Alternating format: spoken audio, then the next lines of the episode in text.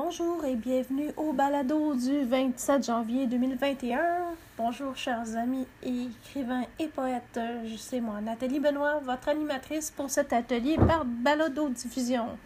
Grâce aux ateliers des cantons de lettres, il vous est possible bien sûr d'explorer de multiples facettes de l'écriture créative, tout en apprenant sur certaines figures de style littéraire et des exercices de stylistique afin de vous outiller pour améliorer votre rédaction. J'espère que vous avez apprécié les exercices jusqu'ici. Euh, j'ai toujours énormément de plaisir à créer ces ateliers. Pour moi, les monter, les préparer, puis faire toutes les recherches entourant ces ateliers-là, c'est toujours un plaisir pour moi. Et j'ai toujours énormément hâte euh, de diffuser le prochain balado afin de m'adresser à vous, mystérieux public jusqu'ici. Et pour celles et ceux qui aimeraient partager leur texte sur le site Internet, je réitère mon invitation à vous rendre à mon site www.lescantonsdelettres.com afin de les soumettre et il me fera plaisir de vous, de vous faire de vous un écrivaine, un écrivain ou un poète à l'honneur.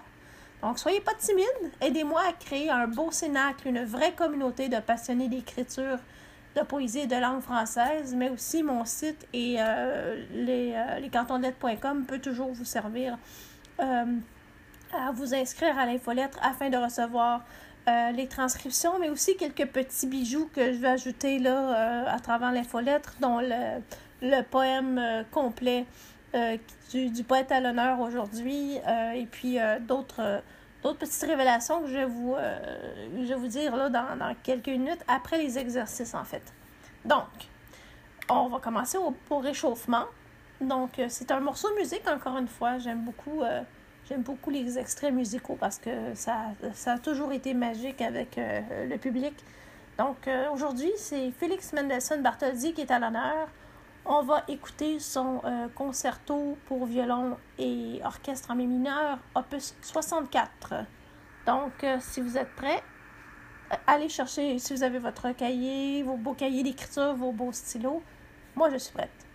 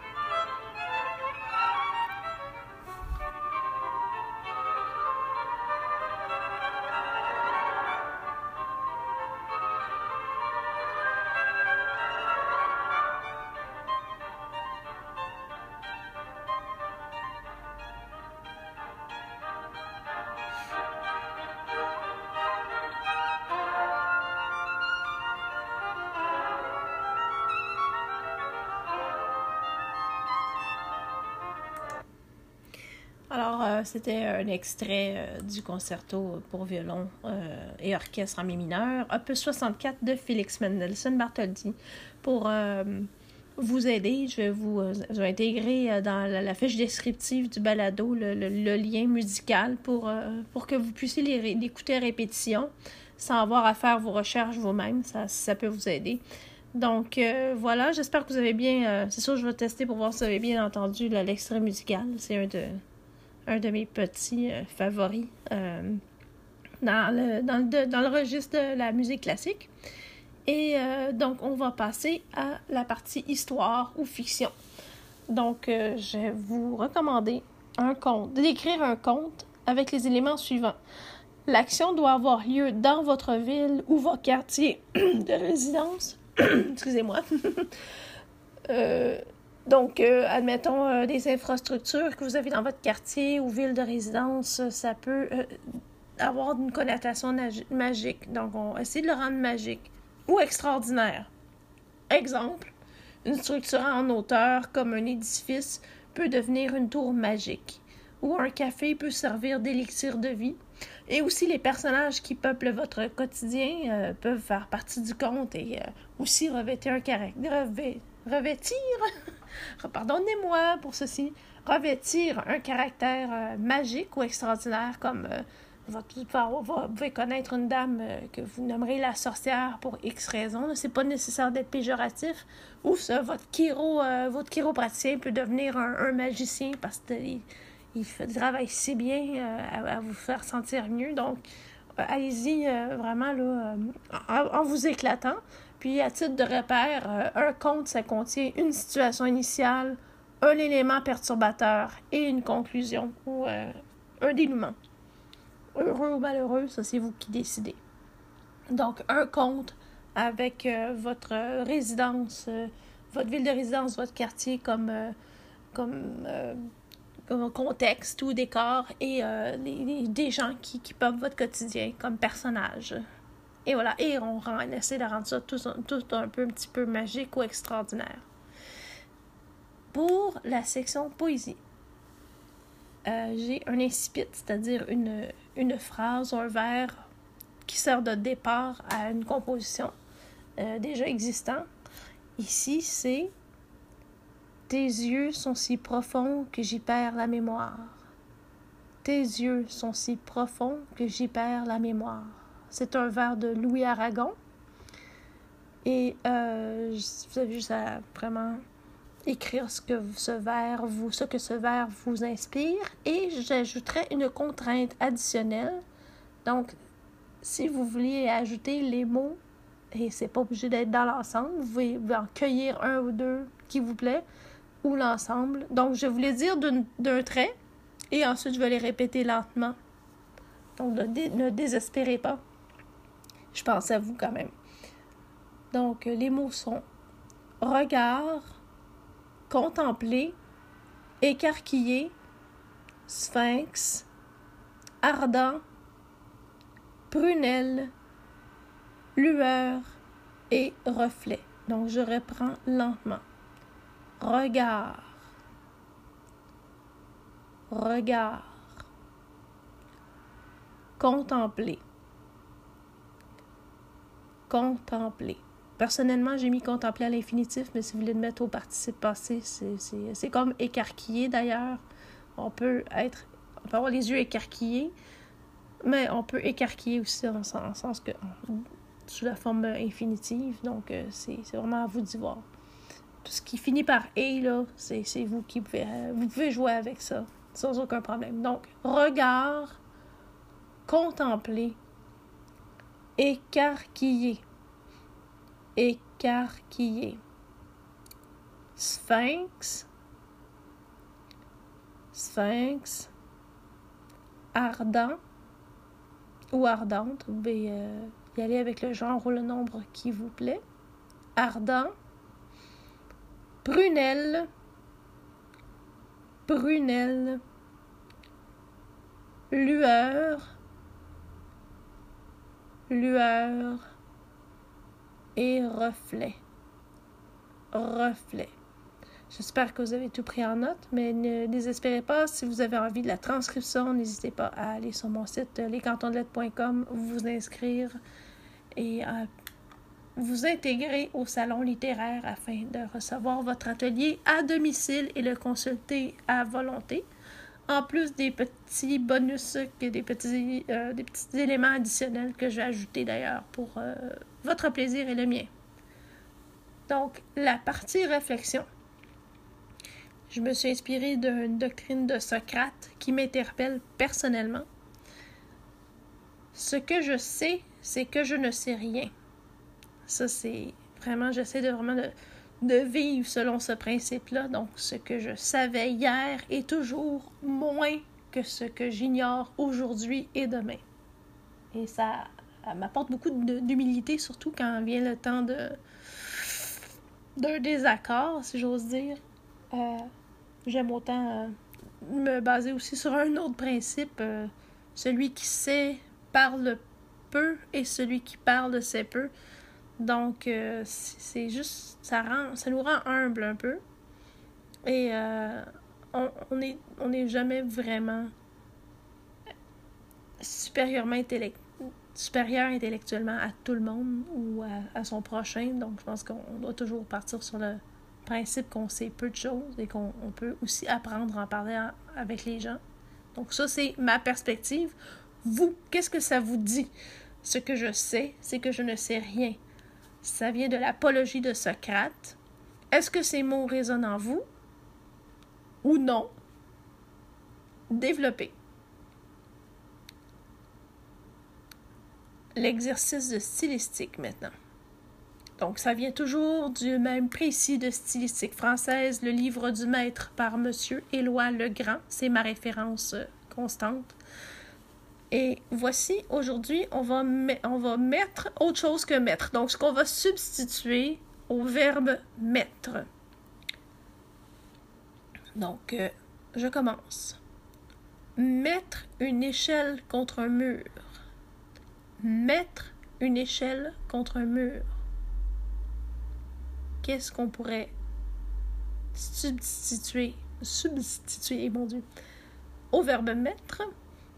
Ben, on va appuyer une échelle contre un mur. Et d'ailleurs, si l'image se fait dans votre tête, moi, elle, est bien là. Appuyer une échelle contre un mur. Mettre une affiche sur un mur. Mettre une affiche sur un mur.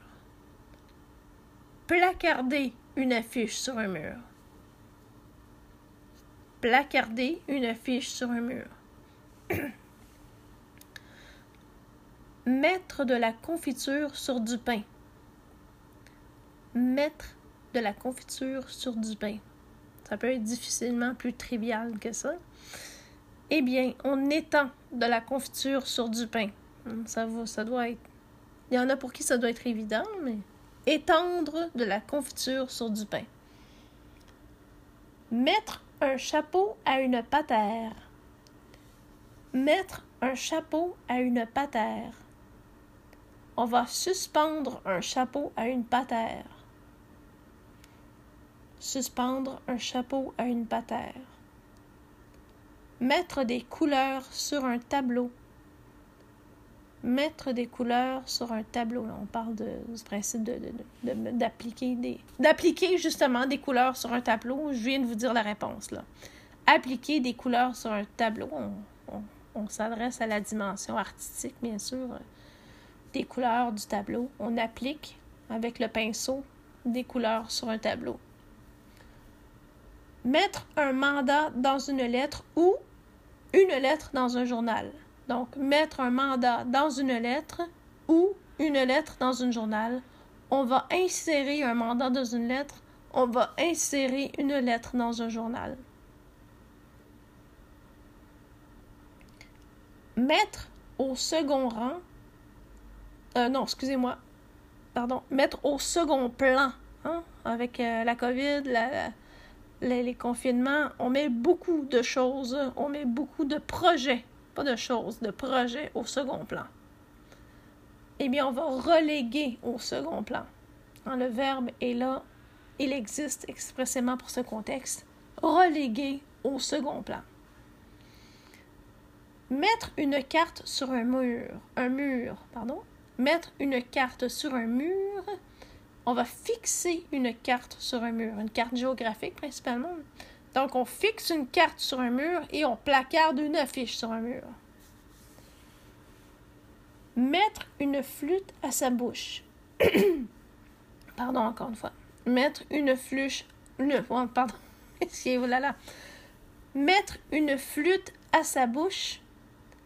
Porter une flûte à sa bouche. Porter une flûte à sa bouche. Si vous voyez la personne qui porte le, qui fait le geste, qui exécute le geste de porter une flûte à sa bouche afin de jouer un air, moi j'ai l'image en tête facilement. Et pour finir, mettre une chemise. Ça, je savais pas ça. Au lieu de mettre une chemise, on peut passer une chemise. Donc, on la passe par-dessus la tête. Ça dépend pour qui. Il y en a qui la déboutonnent avant de la, de la passer. Mais on passe une chemise, apparemment. Donc, euh, pour ce qui est des petites, euh, petites notions additionnelles, si j'ose dire, j'aimerais ajouter euh, une belle interprétation du poème Les yeux d'Elsa. Donc, l'incipit.